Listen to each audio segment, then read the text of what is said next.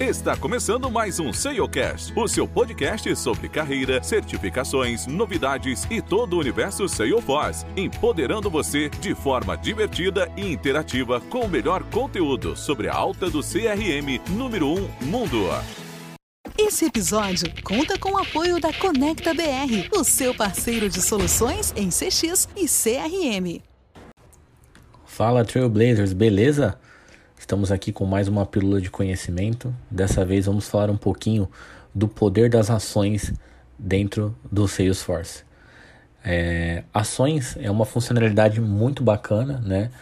E ela, tanto responsiva para o mobile também, serve para colocarmos alguns poderes na mão dos usuários, né? Então, para configuração disso né, nos objetos, você consegue fazer essa edição né, e essa alteração de ações através do layout. Né? Então, nos layouts de página, no layout de conta, você consegue colocar essas quick actions para poder utilizar. Né? Então, temos algumas ações globais e também temos algumas ações que podemos criar. Então, eu vou exemplificar algumas ações aqui. Né?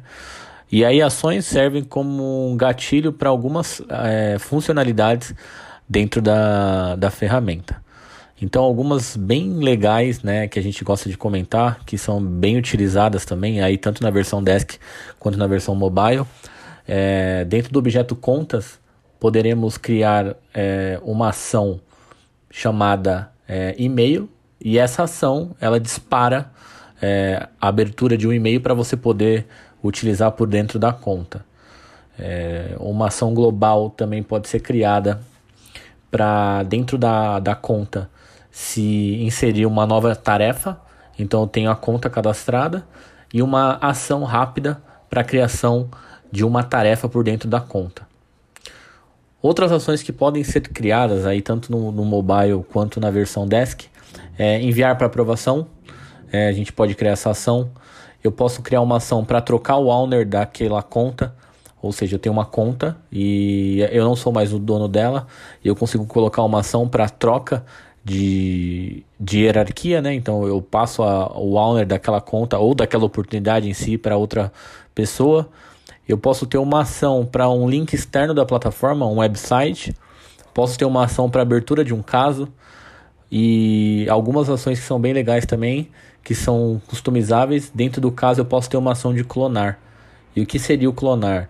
Eu tenho uma, uma ação, né, uma atividade ou um, um case e eu posso clonar ele para aproveitar os campos que eu já preenchi, mas com direcionamento para uma outra fila, por exemplo.